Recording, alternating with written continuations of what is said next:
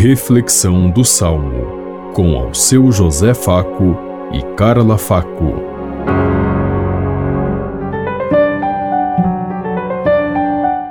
Paz e bem a todos os ouvintes que estão em sintonia conosco neste dia, na meditação do Salmo 104.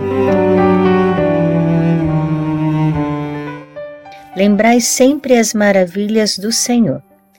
Mandou vir então a fome sobre a terra e os privou de todo o pão que os sustentava. Um homem enviara à sua frente José, que foi vendido como escravo.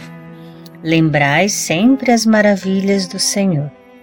Apertaram seus pés entre grilhões e amarraram seu pescoço com correntes, até que se cumprisse o que previra, e a palavra do Senhor lhe deu razão.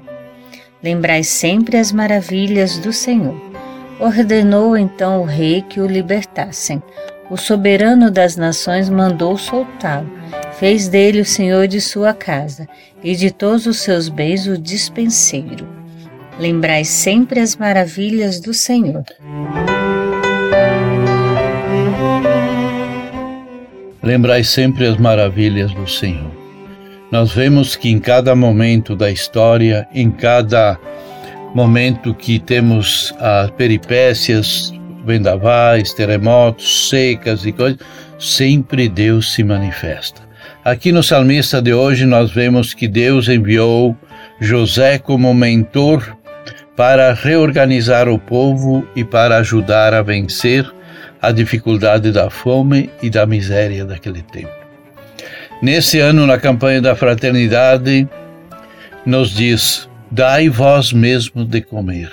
Estamos em tempo de penúria, de fome, onde mais de 35 milhões de pessoas só no Brasil estão abaixo do nível da pobreza e da fome.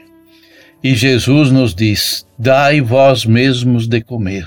É tempo de repensarmos e voltarmos a resgatar esse salmo lá do Antigo Testamento, onde Deus enviou José para dar o pão àqueles que precisavam.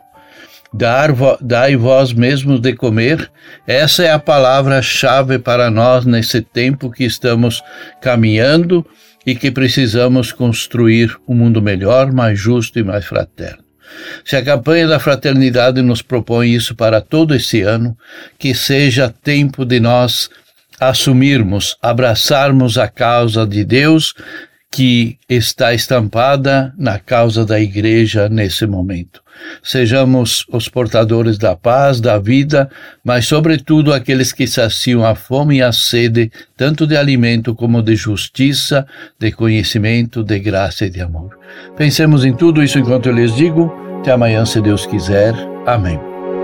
Você ouviu Reflexão do Salmo, com ao seu José Faco e Carla Faco.